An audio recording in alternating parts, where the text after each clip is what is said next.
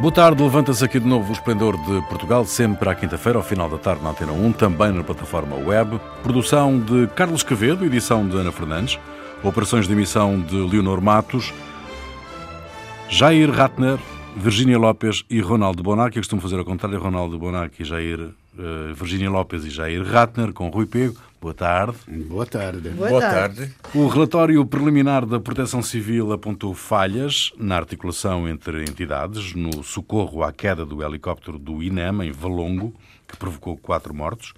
Estas conclusões levaram o Presidente da República a declarar, a declarar que, caso se confirmem os erros no socorro às vítimas, o Estado falhou. Entretanto, o Gabinete de Prevenção e Investigação de Acidentes com Aeronaves concluiu que o helicóptero chocou com uma torre de transmissão rádio e a queda do aparelho foi um impacto sem probabilidades de sobrevivência para os ocupantes.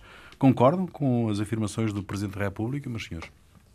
Sim. E minha senhora? Sim. É, é, o que parece é que há falta de prevenção em, em, em todos os lados. E, e, parece que depois de Pedrógão, que tudo parecia, dice, nunca vai ser como antes, não mudou absolutamente nada. Agora eu acho que se pode procurar uh, aquele que devia ligar para não sei que da aeronáutica, em vez ligou antes para os amigos da GNR da polícia. Se pode procurar qual é o centro distrital de quando há desastres do porto, que devia ser avisado logo e, e, e ele não estava depois de quatro. Se podia ligar, mas eu acho que, que o que não vá é que devia ser mudado. Em primeiro lugar, os boys que pegam lugares sem ter a competência nenhuma para fazer o que deveriam fazer. São os amigos que vão ali sem ter uh, os protocolos que não são seguidos. Isto é uma mentalidade portuguesa. Não quero, eu, eu adoro a, a, a o jeitinho de fazer tudo dos portugueses, cada um sabe arranjar a canalização, a eletricidade, a coisa, sabem fazer um pouco de tudo. O que falta é o profissionalismo, cioè há coisas que não se podem fazer com jeitinho. Então, eh, até que não se muda esta mentalidade, então podia haver, neste caso se percebeu que se havia o dobro do dinheiro, o dobro do pessoal, também aconteceu mesmo, porque não há um, o, o, o sentido do que se tem que fazer. Os protocolos não servem a nada. Estas falhas, meus senhores, um, Pedrógão, Borba, agora o helicóptero, uh, produzem alguma desconfiança dos cidadãos em relação ao Estado? Desconfiança. Não, há, há, há vários pontos. Primeiro, é, a questão do helicóptero, ela é grave em si, mas tem um, tem um outro lado. Ou seja, se for realidade, parece que é, que não haveria possibilidade de recuperar, de salvar, salvar. as pessoas. É é, com vida. Ou seja, a queda do helicóptero e, foi fatal para as quatro pessoas que estavam lá dentro. Bom, isso aí é realmente uma tragédia. Uma tragédia. Agora, a questão que isso revela que se fosse possível salvá-las, se tivesse um, uma janela de tempo, é, fosse possível che chegar ao, o INEM lá com as ambulâncias e, e, recuperar as pessoas, isso não teria acontecido. E é esse o mais grave. Quer dizer, não é. Bom, aquele caso é uma tragédia, uma tragédia é, foi isso. Agora, tem que se preparar para poder salvar as pessoas, no caso de. de é, em, em casos em que elas podem ser salvas. E, pelo visto, nada foi feito para poder salvar nesses casos. E isso só mostra. A, a falha agora só mostra que, num outro caso em que fosse possível salvar, essas pessoas estariam mortas por culpa por, por, por ou falhas de protocolo, ou protocolos mal feitos, ou pessoas que atendem o telefone e não sabem o que fazer. Exato. Há, uma série de, de, pontos. De resto, o que é muito inquietante e muito preocupante nestas situações, sempre que ocorre uma tragédia, uhum. depois, uh, digamos que há um empurrar de responsabilidades e de culpas de um organismo para outro, de uma entidade para outra.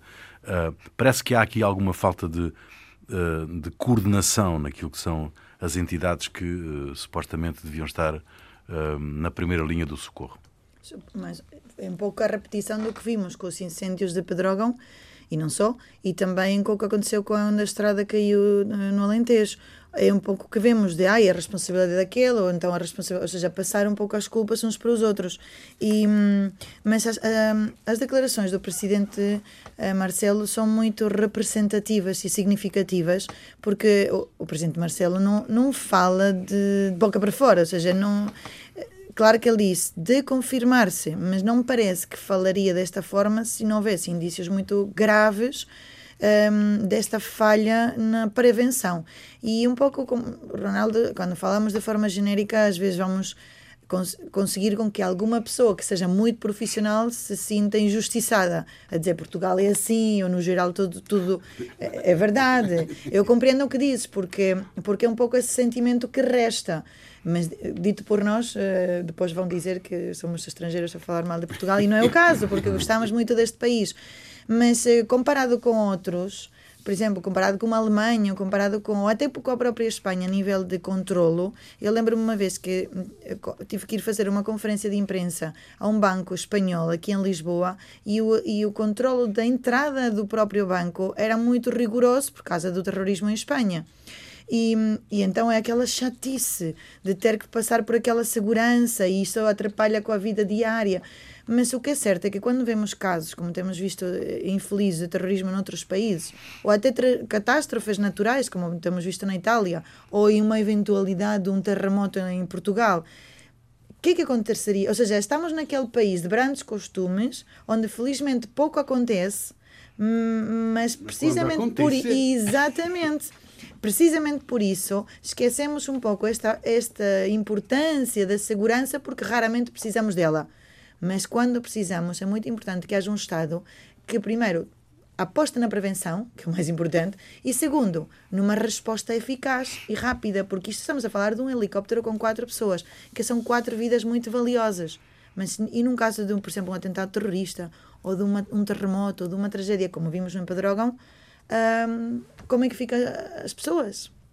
Ficam Bom, vulneráveis. Vamos ver, vamos ver o que é que, hum, eh, digamos que a investigação hum, revela, uh, neste, nem mais este caso, uh, em que uh, parece ter havido alguma descoordenação na reação imediata à tragédia. A recente polémica sobre uma possível alteração da estrutura do Conselho Superior do Ministério Público, defendida pelo PSD, e que retira aos magistrados do Ministério Público a maioria dos vogais, já levou a Procuradoria-Geral, a Procuradora-Geral da República a ameaçar demitir-se. O líder do PSD, Rui Rio, reagiu no Twitter onde escreveu que a pressão da Procuradora para tentar condicionar um Parlamento livre e democraticamente eleito é inaceitável. Ferro Rodrigues também declarou que o Parlamento não se deixa condicionar por quem quer que seja, nem por entrevistas ou declarações. O que é que vocês pensam desta proposta do PSD e desta preocupação da agenda política, eh, em trazer para a agenda política esta questão do Conselho Superior eh, do Ministério Público? Olha, bom, Vai. Bom, é, a, primeira pergunta é quem controla o Ministério Público? Quer dizer, se houver um problema com o Ministério Público, quem é que vai intervir para resolver esse problema? Até agora parece que não, nunca houve problemas, nesse organismo e por isso a questão parece fora de tempo. Né? Se o Ministério Público, por exemplo, começasse a funcionar em roda livre, com procuradores passando por cima da lei e divulgando partes de processos para que os julgamentos fossem feitos em praça pública, e o Ministério Público não fizesse nada a respeito disso, bom, aí então teríamos um problema. Uh, quem é que teria a responsabilidade de chamar a atenção e fazer com que esses casos fossem investigados? Não sei, quer dizer, como é que funciona o Ministério Público, porque tem crimes que, uh, que são investigados e outros crimes que passam, que são, parecem muito próximos de casa e que ninguém investiga. Eu não sei como é que funciona direito o Ministério Público. Mas a favor da, da ideia do Rui Rio? Eu sou a favor de modificar alguma coisa no Ministério Público para que esses crimes também sejam investigados. Porque parece que lá de dentro, ou é um juízes, ou investigadores, alguém tá, tá, está cometendo crimes e há crimes que não são investigados. Então, quer dizer, alguma coisa tem que mudar. Não sei se é na estrutura, não sei se é a procuradora que tem que fazer alguma coisa, Mas até agora eu não ouvi falar de nenhuma, Sim. nenhuma investigação sobre esses crimes que estão sendo feitos É, ali em casa. É, é uma corporação. Os juízes são uma corporação. Então, por quanto possam ser isentos, eles vão defender a sua. Agora, eu estou preocupado também com a independência do Ministério Público, do Conselho Superior, o que é. Mas, isso não. Cioè, sou completamente a favor que não sejam só juízes, que sejam um filósofo, um historiador, um sociólogo, não sei que, mas que, que sejam isentos. Então, o problema é controlar che siano eletti di forma isenta. Deve, deve avere a- eh, no- no- no- non tem che essere o Parlamento che conforme a percentagem do vários partidos, um mete um, um mete outro. Tem que ser de verdade, mas não eh, eh, dizer, cioè, como diz a procuradora, che eh, se non sono a maioria dos juízes vai mudar tudo, então eu me demito. É dimite-te. Não, quer dizer, eu também não sou, não sou escandalizado por estas interferências de poder. Eu acho que os poderes, é muito bom que os poderes sejam independentes, mas para ser independentes tem que ficar atentos cada vez que há o risco dessa independência que cada um grite alto. Aqui pode ser eh, perigoso. Então, o parlamento que deveria fazer? Muito bem, eu percebi o que tu disse, vai ser independente. Mas a coisa da maioria dos juízes, eu acho que é um conceito justo, vai ser mudado. Então, vai ser isentos, não vai ser o poder político que vai pôr as suas os seus bois na, na, no Conselho Superior, vai ser uma forma isenta, não sei, vamos inventar. Ali tem que estar atenta a ela para ver que sejam de verdade independentes e que não sejam dependentes de partidos e de coisas. Então, eu não, não sou. Acho bom que se, que se levante este problema. Eu sou, concordo também com o Rui Rio. Mas há aqui uma guerra política clara, Virgínia, entre o Parlamento e o, e o Ministério Público. E é uma, e uma guerra também, neste caso, entre Rui Rio e, e o Partido Socialista e António Costa. E até o próprio presidente, que já disse que não é o assunto neste momento dos portugueses, portanto, também de alguma maneira se está a posicionar. E o engraçado, o curioso é que, em nome da autonomia e da transparência, há posturas radicalmente opostas. Ou seja, em nome da transparência, o Rui Rio defende menos magistrados e mais a, a abertura da sociedade civil. E em nome da, da, da- de que seja intocável e da autonomia, o Partido Socialista está a defender que sejam só eh, como está agora. Portanto, é curioso como é que conseguimos defender o o mesmo. falamos, falamos do E o problema. debate é interessante, sobretudo, qual? Porque era o que tu estavas a dizer. Vamos ter que inventar uma forma isenta de conseguir pessoas realmente independentes e transparentes. Porque sempre que há políticos no meio, agora sim o sempre é de propósito, hum, começa a haver os, o, suspeita de que não seja 100% transparente. Ou seja, como é que se garante essa isenção? Porque a ideia do Rui Rio, que já agora, eh, aqui, das pessoas que somos, temos duas pessoas que acabaram por apoiar Rui Rio, mas na praça pública parece que o Rui Rio ficou completamente isolado. Portanto, como é que se conseguiu este debate fazer com que eh, pareça um, algo fora de, do momento? Mas, sobretudo, o interessante é perceber isso. Como é que na democracia, no ponto em que a democracia está, se consegue essa isenção e não que passemos de um, deste modelo, que tem muito de corporativismo, a um outro modelo onde haja muito favore, favoreci, seja, favorecimento a determinadas pessoas. Mas é sempre um, o debate de como é que a justiça se mantém isenta para que seja igual para todos, eh, justa, eficaz, é, é o grande debate. Como é que isso se consegue? Segunda parte do Esplendor de Portugal, eh, Jair Ratner, Virginia Lopes e Ronaldo Bonacci. Eh, Para a segunda parte desta emissão está marcado para amanhã um protesto do movimento Vamos Parar Portugal, uma espécie de versão portuguesa dos coletes amarelos. Os cidadãos são chamados a juntar-se ao protesto através das redes sociais. O movimento exige redução de impostos, aumento do salário mínimo, diminuição do preço dos combustíveis, melhorias no Serviço Nacional de Saúde, entre outros. A extrema-direita colou-se a este protesto, a extrema-esquerda demarcou-se, hum, sem violência, sem racismo ou xenofobia e sem cor partidária, dizem os organizadores. É mesmo assim, do vosso ponto de vista? Eu já disse que quando uh, um diz isso não é de direita nem de esquerda, é de direita. Os que dizem não é de direita nem de esquerda, são de direita. Então, cioè, é parecido com o movimento do 68 que nasceu na França, o Maio francês, e depois se estendeu a toda a Europa. Era um movimento inorgânico, mas logo tinha uh, uma coloração, um ideologia. Cioè, logo, em primeiro lugar, era mais filosófico. Era poder, uh, fantasia ao poder, queremos mais. Era mais filosófico mais idealista e meno, no, noi queremos 555, cioè meno nas contas, 17% invece che 23% do IVA, cioè non era tão... Uh, e depois, logo teve un, un, una, un, un, cioè foi de esquerda, claramente de esquerda. Isto nasce in organico e si sabe che vai essere approveitato da direita. Va já está a ser aproveitado. Eu li, o PNR vai estar na manifestação. Então, eu, eu não vou, porque tenho medo de encontrar. Eu concordo com muitas destas. Uhum medidas, o salário mínimo que é um Quem não concorda com a redução de impostos, né? Toda claro. a gente concorda com a redução Sim, de impostos. Eu, eu, a respeito mas, disso, quer dizer, eu acho que é praticamente impossível não concordar. É, ser contra a maior parte das reivindicações dos coletes amarelos ali. É, salário mínimo, pensões, mínimo imposto, Reforço responsabilização do, do, dos políticos. Redução de deputados. Não, Igualdade na justiça. Igualdade na justiça. O, pro, o, problema é que o, esse é, movimento parece, parece não ter um projeto de organização alternativa da sociedade. Eles até alguns dizem é o que está aí, é coisa assim. É, não é eles falam em não mexer na, no, no, no, que está aí. Né? É uma situação de revolta indefinida. Não tem um alvo específico e assim é contra tudo que está mal.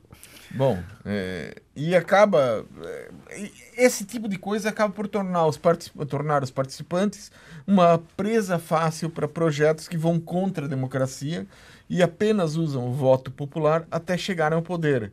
E quando chegam, destroem a, o caminho, destroem a escada, destroem a democracia para que nenhum outro faça esse mesmo caminho. Né?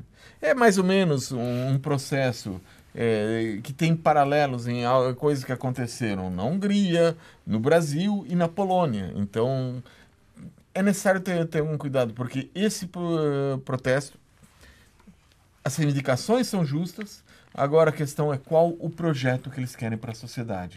Essa é a grande pergunta. O que, que eles querem fazer da sociedade? É, é só dizer, ah, isso eu não gosto? Bom, não gosto, ninguém gosta. Agora vamos, vamos mudar para onde? Porque as coisas têm, têm razões históricas e vamos mexer nela, com, nelas com lógica, com queremos isso para a sociedade, queremos esse projeto de sociedade.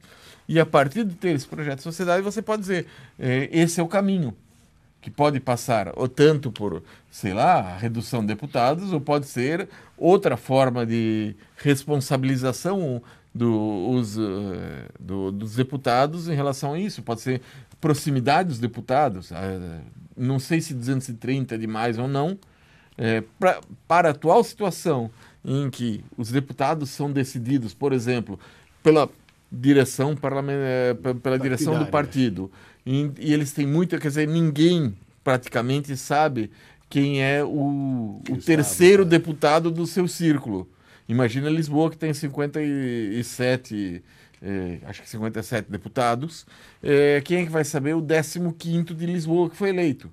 Quando, se fosse alguma forma das pessoas poderem dizer, ó, eu quero falar com um deputado do, do meu círculo porque eu votei nele, ah, então isso talvez pudesse mudar. Quer dizer, há mudanças possíveis de serem feitas. Agora, não sei se a redução em si é, basta, porque para dizer, ah, é, para continuar da mesma forma, 100 ou 5 talvez seja a mesma coisa. Uhum. Mas, uh, de facto, este movimento, este protesto, este, este anúncio de protesto, uh, reflete uma insatisfação, não é? Reflete uma insatisfação, um desconforto de uh, setores da sociedade com aquilo que é a realidade atual. É uma insatisfação Facebook. É aquela insatisfação facebookiana de mandar vir com tudo e mais alguma coisa, porque isto está mal, o governo está mal, o país está mal. E curiosamente eu não recebi nenhuma notificação através do Facebook. Ou seja, há um Facebook para e um Facebook para outra coisa. Não, você, não sei se vocês receberam. Não, não, portanto, estamos num Facebook paralelo de construção, não o Facebook das críticas. Um, parar Portugal, a começar ou em um dos pontos, é o 25 de Abril, certo? Mas isso já acontece todos os dias. Eu não sei se os organizadores do, da, da protesto, do protesto sabiam ponto, que é das 6 da manhã às 11 da manhã e das 4 da tarde a quase às 8 da noite, Portugal para na ponte 25 de Abril. Ou seja, se a mim me querem levar para um, para uma prote um protesto destes, não é claramente a parar a ponte 25 de Abril, que já estou bastante cansada de fazer todos os dias. Ou seja, eu acho que quando. Ou então estou a ficar velha porque a geração arrasca conquistou-me. O que se lixa a Troika conquistou-me. Mas este parar Portugal, não, e olha que eu sou espanhola, ou seja, parte logo para onde é que há a manifestação. Vamos lá protestar um bocado. É, eu acho que é isso, é tão abrangente, é tão contra tudo e contra todos, um, que não é que não esteja bem protestar, não é que nós não devemos reivindicar melhoria na sociedade portuguesa, melhoria em tudo. Mas não sei se é desta forma que se vai. Ou seja, eu acho, eu acho que, que, é por uns contra os outros, a fim de contas. Eh, eu acho que, que um protesto assim inorgânico, genérico, contra, contra o que está acontecendo no mundo era giustificato quando havia a Troika, che havia un empobrecimento volontario da Europa, do Passos Coelho, da, cioè era un'ação contra o povo porque não conseguiam encontrar ou porque queriam favorecer as multinacionais e tal. Então, uma revolta inorgânica, neste sentido, dos pobres, contra a, inteligência que está a nos empobrecer, tinha um sentido. Agora, agora são várias categorias que estão a protestar porque há, há, há as eleições. Eu não digo que são injustificadas e tal, mas não tem nada a ver com um protesto genérico contra os maus que estão a mandar. Sobretudo não tem um tom construtivo. O que eu vejo é que o parar Portugal não é o construir Portugal não tem tom construtivo. Tem tom de, por muito que digam, e é pacífico, é pacífico, é pacífico,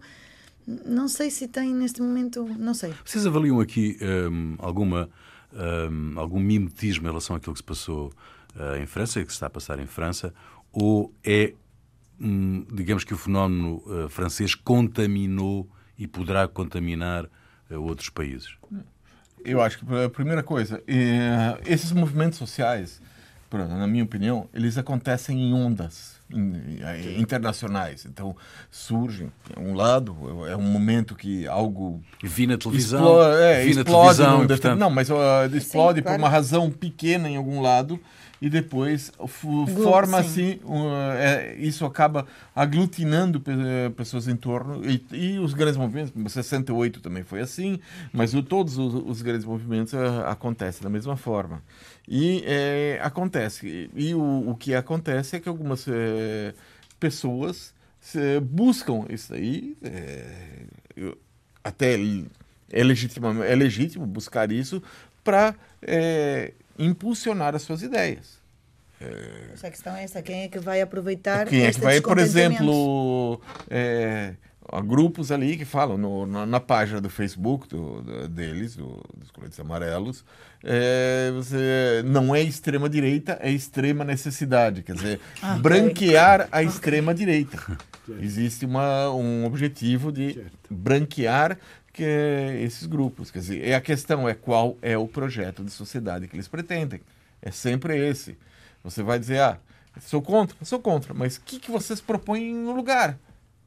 Então é o que? É uma sociedade é, mais clarinha da pele, é uma sem sotaques, sem sotaques, sem estrangeiros, sem sei lá o quê. Ah, por, por enquanto tudo bem. Contra o aumento de impostos, todo mundo quer contra aumento da gasolina, fácil. É, contra isso. Contra a corrupção. Contra a corrupção. Muito bem, vamos ver, vamos esperar e ver o que é que dá esta, este movimento amanhã. Uh, movimento amanhã. Uh, movimento Parar Portugal, não é? é assim que se chama. Vamos Parar Portugal, é como se chama o movimento. Muito bem, dez países da União Europeia recusaram assinar o Pacto Global para as Migrações, documento não vinculativo e que propõe uma abordagem coordenada para um fenómeno global. O governo belga caiu por causa deste pacto que ontem foi ratificado nas Nações Unidas por larga maioria. Na votação na Assembleia Geral da ONU, 152 países votaram a favor, 12 abstiveram-se e 5 votaram contra. Estados Unidos, Hungria, República Checa, Israel e Polónia. Este pacto global para as migrações uh, traz algo de novo? Era preciso um documento coordenador, uh, do vosso ponto de vista, uh, que apontasse caminhos? Eu, é um documento não Já que as migrações é um, é um fenómeno global. É? são de boas intenções e depois cada um faz o que quer. entre os 12, ou são 12 que se abstiveram, está também a Itália. E o Brasil, que votou a favor, Bolsonaro, o ministro do Bolsonaro já disse que vai sair deste acordo de Marrakech, de, de, de Marocco. Eu não, não sei, tá, é sempre bom tentar, é como, é como a religião, tentamos ser bons ok, acho muito bom que haja regras, que haja... mas se não é vinculativo, cada um depois faz como quer. Diz, ok, eu fiz a minha parte, fiquei do lado dos bons, e depois a onda é de xenofobia, é de contra que, que, quem vem de fora. São 258 milhões, eu li, 258 uhum. milhões de migrantes no mundo, e são mais que 50, quase 60 os refugiados políticos. Claro, há uma confusão entre o que foi votado na ONU pelos refugiados, que foi mais abrangente, e, isto que é esta coisa de, Marrocos, que é invece o ah, não sei, eu, não, eu acho que serve a pouco, mas é bom de vez em quando tentar de reconfirmar os princípios e ver que, que, que fiquem mais atentos ao que fazem os outros, porque acontecem coisas incríveis. Mais vale que exista um documento claro. do que não exista nada, não é? Claro. É, é, como é que se pode combater contra a estupidez humana? Ou fazendo estupidez ou contra ir contra isso. E realmente a xenofobia peço desculpa, mas é a estupidez humana, porque ter a incapacidade e a inteligência de ser tolerante com o que é diferente de ti não é mais do que a estupidez. Uh, mas como respeito uh, que as pessoas também sejam estúpidas, a única maneira que podemos fazer é fazer o que a Guterres faz. Ou seja, como é que um, um, um líder pode construir o mundo pela positiva? Não, não vai matar os que eh, vão contra o. Exato. uh, seria cair no mesmo erro, não é? Portanto, obviamente, é, só há um caminho e é este. Agora, se há países que não entram, então só há um caminho e é educar as, os jovens, educar as próximas gerações, cada um dentro, o que é que eu posso fazer com os meus filhos? Só posso educá-los na tolerância, no respeito, uh, para que utopicamente o, o mundo vá por esse caminho. Não posso fazer mais nada, mas o que é, o que é uma realidade é que de, de, tudo isso que estavas a falar dos números assustadores do movimento do, do número do, não, dos não milhões são tão assustadores dos milhões porque afinal pessoas, são menos que 4% da população mundial. Mas que está em crescendo porque há, há guerras há, há, mudanças climáticas ou seja não, não é só o facto de o que é hoje é o que pode vir a acontecer ainda mais por causa de todos uh, eh, os desafios que o planeta atravessa. Um, mas também temos mais de 3 mil mortes recentes no Mediterrâneo. Ou seja, é um caso nosso. E hum, não queremos que as coisas fossem ao contrário. Mas é que se o planeta virasse do avesso seríamos nós, os que estamos cá em cima, a migrar para os que, para os que estão cá embaixo. Ou seja, o mundo, o mundo não é redondo, como é? é Lembras-te é da semana passada? É, por da isso. semana passada das convicções, das certezas absolutas. Sim, mas o que eu digo é que estamos do lado em que é fácil dizer não venham mais. Mas e se fosse ao contrário? Por isso é que eu dizia da tal estupidez humana. É, não faz sentido. Agora, qual é o caminho? Só pode haver este caminho. É que os que falam do bem falem mais alto que os que fazem o mal.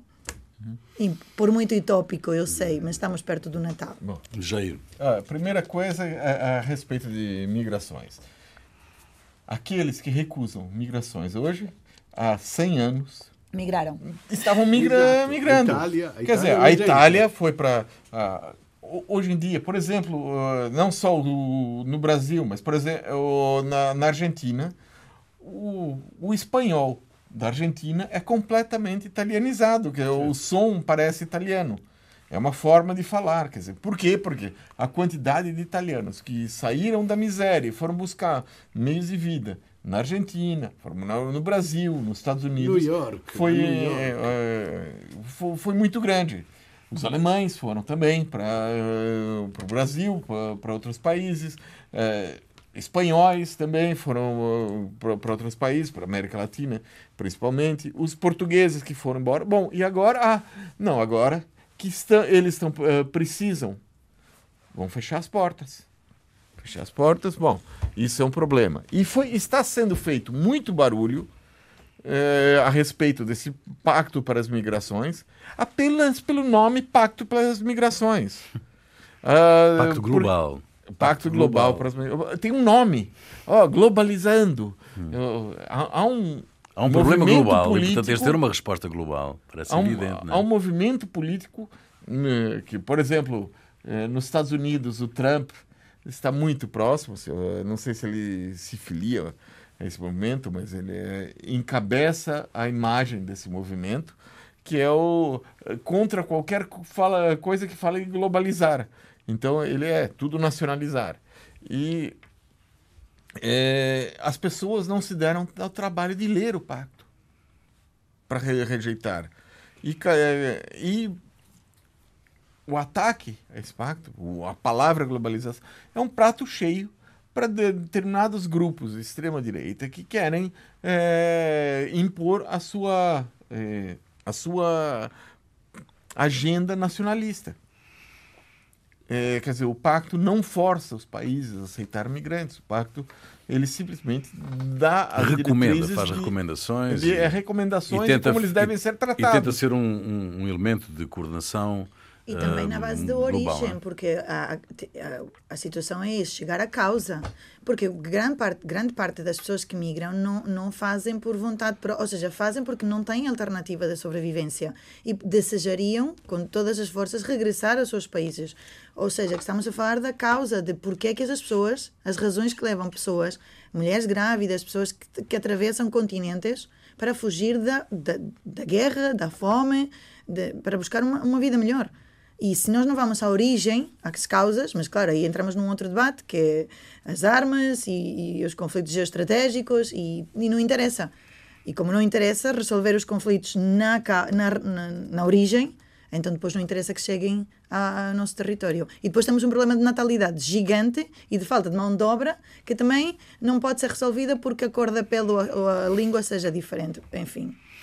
Muito bem, estamos uh, no Natal, meus senhores, uh, o que eu vos vou pedir é que uh, me expliquem como é que é o Natal em cada um dos vossos países. Vou começar aqui pela, pela proximidade europeia com o, o Ronaldo, porque, porque a Virgínia. A Espanha, a Espanha a gente está mais longe, embora esteja aqui ao lado, está muito mais longe. Temos mais né? afinidades seletivas. Exatamente. Nós, que nós não comemos panettone. Vabbè, na Italia, Italia, è un paese borghese, americanizzato, con Santa Claus, albero di Natale. No, che agora è una polemica perché la tradizione era a Befana, che era il 6 di janeiro, a Befana che levava os doces aos meninos, e o presepe. O presepe agora è una grande polemica, perché? O presepe, alguma escola diz para não ofender os islâmicos, não se faz o presepe, então está tudo criado, é porque é uma favola bonita, esta cosa do, do, do, do presepe, mas, mas quer dizer, eh, não, porque invece se ligaram ao fato que o Salvini quer em todas as aulas o crucifixo, isto sou completamente contra. Perché? Perché lo Stato è laico e non deve ter un, un, un... Agora, o presepe é uma história bonita, mundial, por que não fazê-lo? Então, há tudo uma polêmica, se eles não querem o presepe, voltem ao seu país e tudo. É uma coisa que já estou farto. Uh, Jair. Bom, é, como é, é que o, é no Brasil? No Brasil? O Brasil é muito diferente, não é? Primeiro é calor. Sim, é o sim. auge do verão. Isso já muda Nesse momento tá, quer dizer, Fio dental vermelho no, e chapéu Rio, de Pai Natal. É, sim, é, vai, vai, como é, de biquíni, o calção de banho e, e, o, e aquele gorro, o gorro, do, o gorro do Pai Natal. É, do, do, o Papai Noel, como se chama lá. Hum. Uhum. Papai? Papai Noel. Na Espanha é Papai Noel. É, o problema é o seguinte, é que é, o, por causa da política, o vermelho está fora de moda. Então tem lugares em que estão usando um Papai Noel vestido de azul. Essa é claro para todos que Papai Noel, Papai Noel é do Benfica. É isso?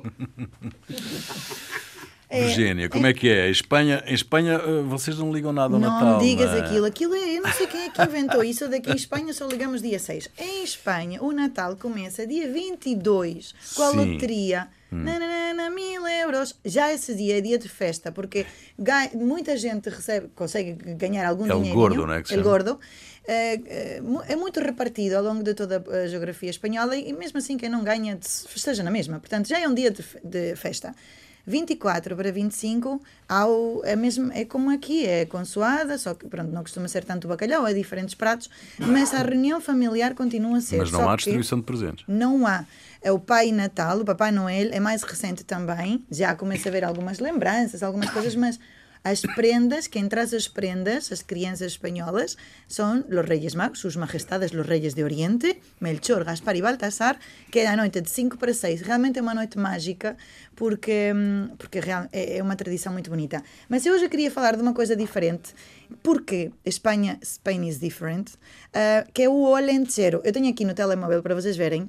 Olenchero é uma figura. Este é o Pai Natal do País Basco. Ou seja, no País Basco não há Pai Natal, nem reis. Há o Olenchero. E o Olenchero é um, um homem da- do, do carvão, da- das minas, mitológico, ou seja, pré-cristão.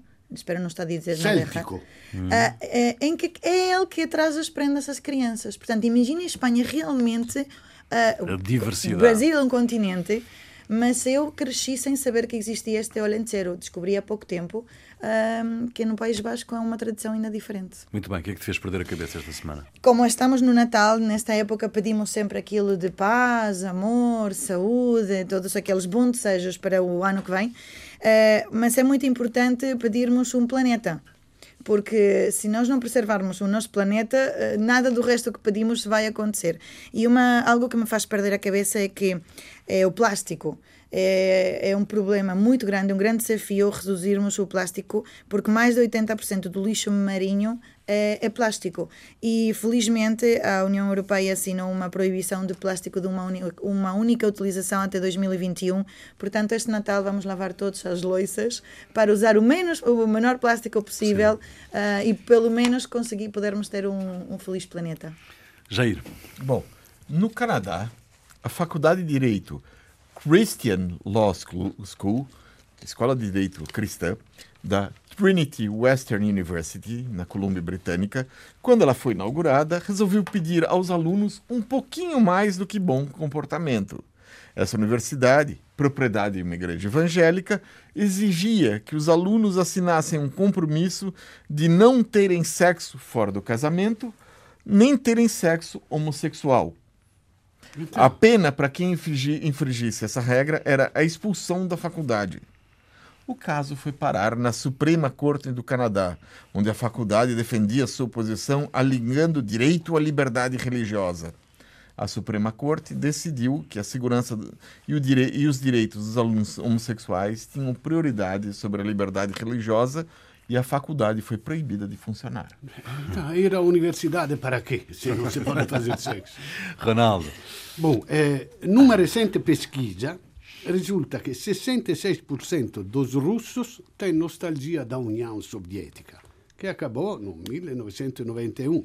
Então, são dois russos cada três que têm esta nostalgia. O ano passado eram 58%, então está crescendo. Então, eu acho que, que está a crescer esta nostalgia perché con il passare del tempo eles tendem a esquecer como se estava as condições de vida da União Soviética, a falta da liberdade e tal. Invece é muito bem presente a, a decepção dia após dia do que eles sonhavam que era o, o capitalismo.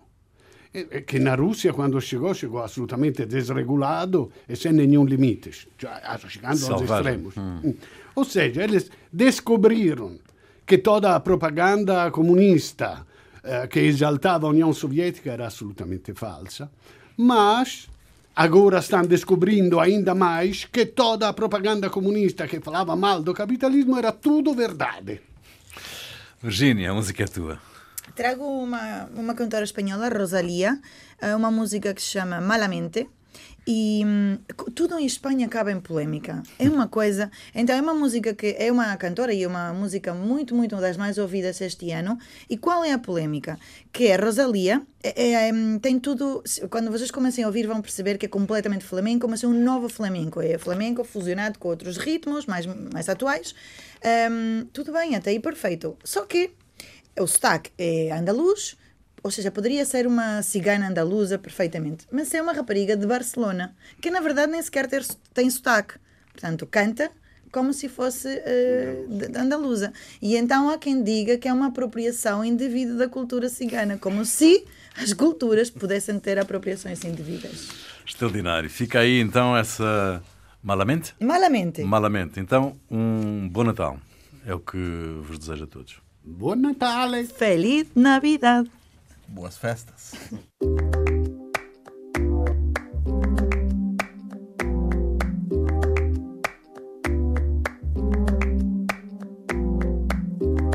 Ese gritarito roto, yo sentí como crujía. Antes de caerse al suelo, ya sabía que se rompía. Uh, está parpadeando la luz del descansillo. Una voz de la escalera, cruzando el pasillo.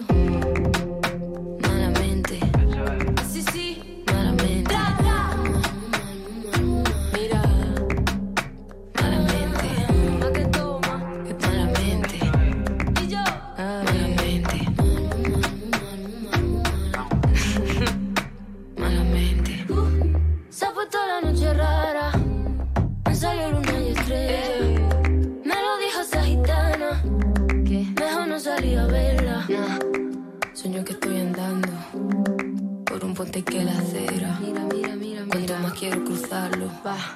Más se mueve y tambalea.